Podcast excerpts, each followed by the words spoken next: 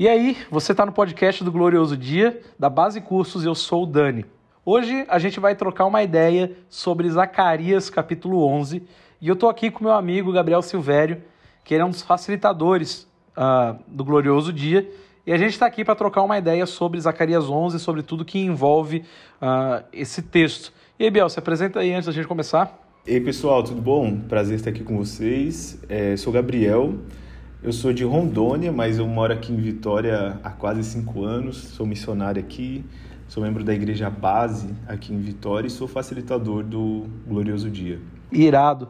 Biel, uma das coisas que a gente percebe logo de cara né, no texto de Zacarias 11, que é, o, acho que talvez é todo o esboço que envolve né, Zacarias 11, é a ideia de que Israel foi enganado quando rejeita Jesus, né? quando rejeita o bom pastor ali uh, nas palavras uh, do Novo Testamento, dos evangelhos. E depois existe uma reviravolta no futuro que acontece quase a mesma coisa. Você pode falar um pouco para a gente como que acontece isso? Isso aí. É, a gente vê em Zacarias, na verdade, que ele, ele recebe dois oráculos do Senhor, é, no capítulo 9 a 11, depois de 12 a 14, e o tema é, geral de ambos os oráculos é, é o Senhor como rei, trazendo julgamento e bênção para Israel e para as nações, e é onde o Senhor ele derrota todas as potências mundiais que se opõem ao seu povo, sabe? É, que se opõem a estabelecer o seu reino abertamente em todas as nações. E a gente encontra em Zacarias 11 é, um cumprimento é, parcial que a gente é, vê a partir dos evangelhos, é, a partir de Jesus Cristo, mas também é, um cumprimento vindouro que se dará é, no anticristo mesmo. Então a gente consegue ver ali, já no início de, de Zacarias 11, é, esse cumprimento parcial, né? A gente encontra no, nos primeiros versículos de Zacarias, de 1 até o 3, o julgamento de Deus é, sobre Israel. E aí a gente encontra é, Zacarias usando atos simbólicos para descrever profeticamente a figura de, de dois pastores, e seriam os dois pastores mais poderosos de Israel. É, e aí um deles que prefigura a pessoa de Jesus como o bom pastor, o, pastor sábio, o pastor correto, realmente esse bom pastor. Então a gente encontra Zacarias prefigurando Jesus que viria logo a seguir. É, mas a gente também vê é, Zacarias usando é, símbolos é, proféticos mesmo, descrevendo o mau pastor que se dará na pessoa do anticristo. É, e aí o Senhor começa convidando é, Zacarias e diz para Zacarias para que ele apacente um rebanho de ovelhas. É, ali no versículo 4 até 6 é um, é um rebanho de ovelhas que seria abatidas e vendidas. Israel era um rebanho é, marcado para o abate justamente porque o Senhor tinha é, visto como seu coração tinha crescido em dureza, sabe? Toda a nação tinha é, a dureza de coração estava crescendo isso eventualmente resultaria na rejeição do próprio Jesus. E se a gente lê lá em João 5,43, Jesus fala assim: é, Eu vim em nome do Pai e vocês não me receberam, ou seja, vocês não me receberam como Messias, como Rei. Se outro vier em seu próprio nome, né, aí a, a ideia desse anticristo que virá, vocês certamente o receberão, receberão como o Messias. E é aqui que a gente entende que essa profecia de Zacarias 11 ela se cumpre parcialmente e também é algo vindouro, porque o governo de Israel ele nunca recebeu oficialmente outro como Messias, como Jesus diz aqui em João 5,43. Então é aqui que a gente entende que Zacarias 11 traz essa profecia é, vindoura. E Israel, é, ela foi enganada quando ela rejeita é, esse bom pastor é, e ela será novamente enganada ao aceitar o, o anticristo, é, que é chamado aqui no versículo 15 até o 17 de pastor insensato ou um pastor inútil.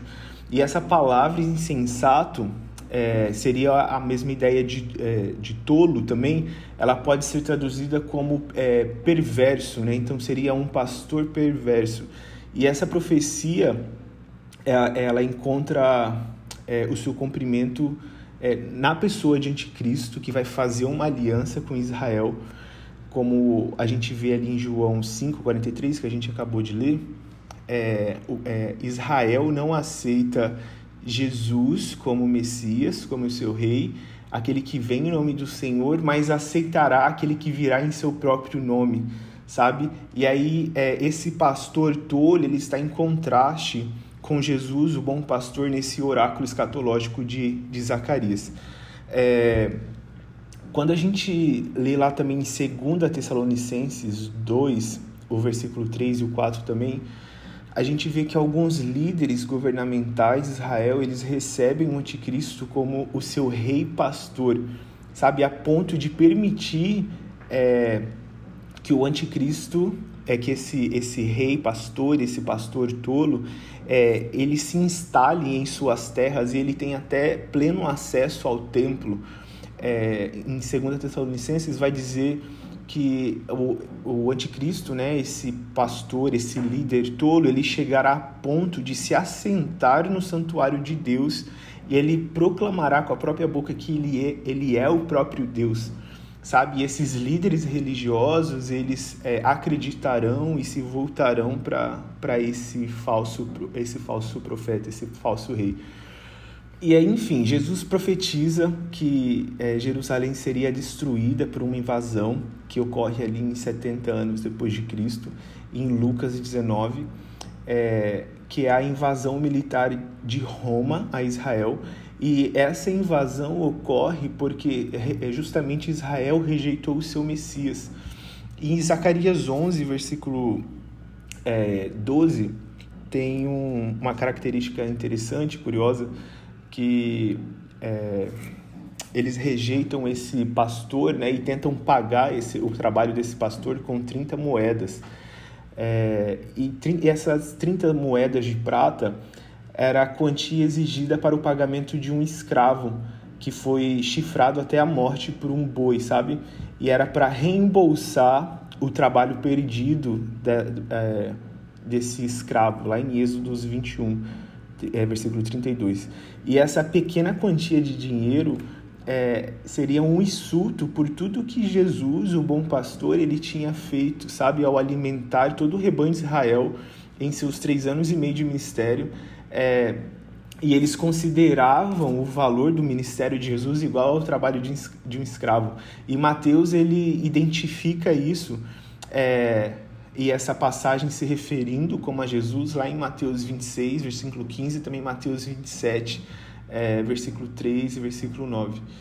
É, e aí o Senhor diz para Zacarias que jogasse essas pratas ao oleiro no pátio do templo. E essa é, era, um, era uma maneira de expressar esse desdém pelo salário, já que o oleiro era geralmente uma pessoa muito pobre. É, e o dinheiro jogado nesse templo ele era, era usado para comprar um campo ou um cemitério para esse oleiro, pois a maioria não tinha condição de comprar um. E aí até nesse versículo 13, é, diz assim lá em Zacarias, esse fala assim, uma expressão, né, esse magnífico preço realmente como um, um sarcasmo, sabe? Ele se refere, tipo assim, a como se isso fosse grande coisa. É, que é, é, eles tentaram estabelecer esse preço ao trabalho de Jesus. E aí Deus envia então para Israel esse melhor pastor, do, no versículo 4 até o 6 ali, mas Israel rejeita. Então a gente vê em Zacarias 11, versículo 6, uma, uma declaração profética mais assustadora, assim, sabe, do Senhor, onde o Senhor declara assim: Eu não terei mais compaixão dos moradores dessa terra. E aí é então quando a gente entende é, que o Senhor enviou os romanos para disciplinar Israel, é, lá no início do capítulo, versículo 1 ao versículo 3.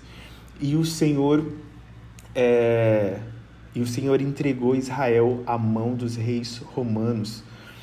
É, a gente vê que Pilatos colocou Jesus diante dos líderes judeus é, e perguntou assim é, se era realmente tipo assim você realmente vocês querem que eu crucifique né Jesus é, e aí Pilatos até fala assim eu não encontrei culpa nele e aí os líderes religiosos, né, eles levantavam, levantaram as suas vozes assim e falaram é, esse, esse não é o nosso rei, ele pecou contra, contra a lei do Senhor, dizendo que ele era filho de Deus, e aí esses líderes declaram assim: Nós não temos outro rei senão César.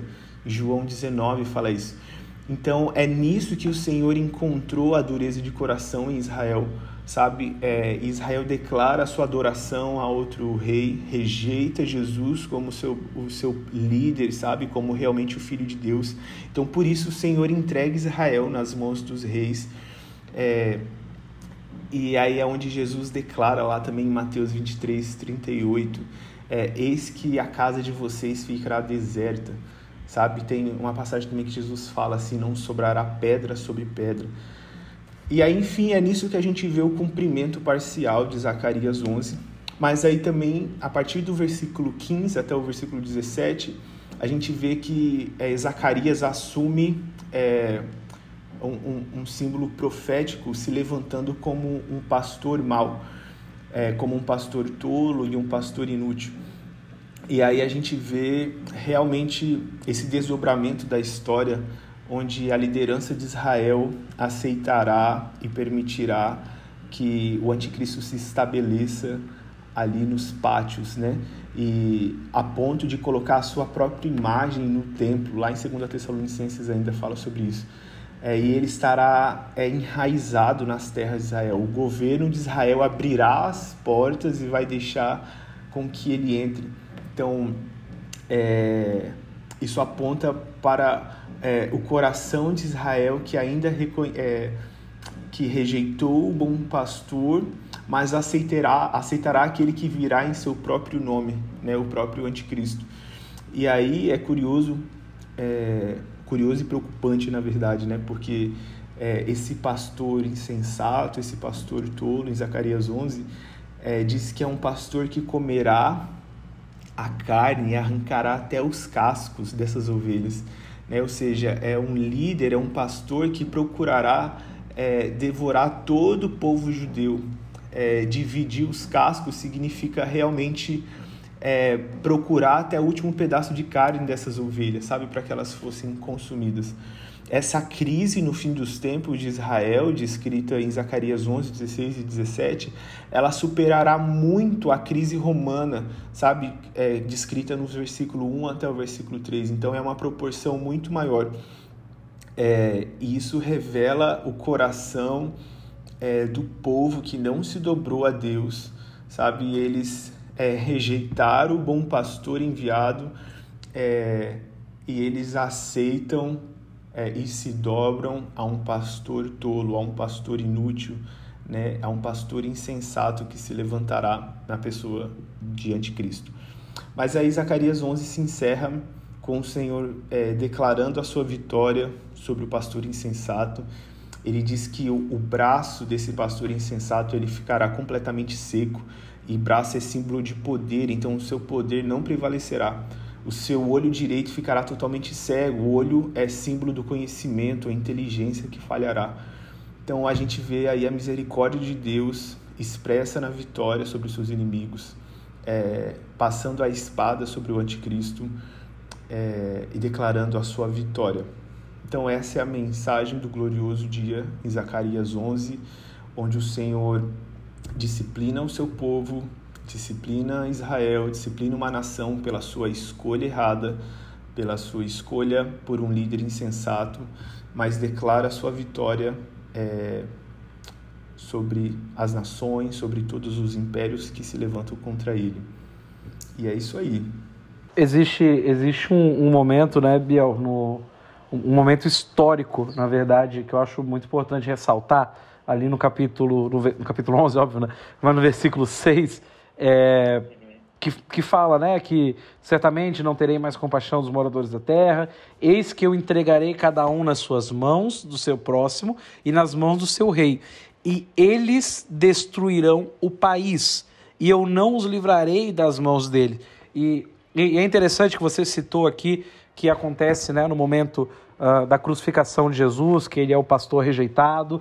Uh, que o povo fala, né, que eles não têm rei senão César, que Pilatos coloca Jesus diante dos líderes judeus. E qual que, e qual que é a grande parada aqui do eles destruirão seu país, né? O que que acontece? Quando é, acontece histórico, tá? Quando isso acontece, acontece a grande escolha da Bíblia, que é Jesus ou Barrabás. E o povo judeu, ele seleciona, ele escolhe Barrabás, que Barrabás naquele tempo era um revolucionário que era contra César, que era contra Roma, que era contra o domínio romano, e Jesus era muito contrário, né? Tipo, cara, dá a César o que é de César, é, na real você tem que dar outra face, anda mais uma milha. Se os caras virem uh, pegar a sua túnica, dá a capa. E, e o povo ficava, pô, bicho, não é bem assim, eu quero o revolucionário, eu quero o cara que vai tirar César de lá o que, que acontece? Barrabás, não ele, claro, mas uh, a ideia defendida por Barrabás, aquilo que Barrabás defende, se torna aquilo que vai fazer com que Roma destrua Jerusalém nos anos 70.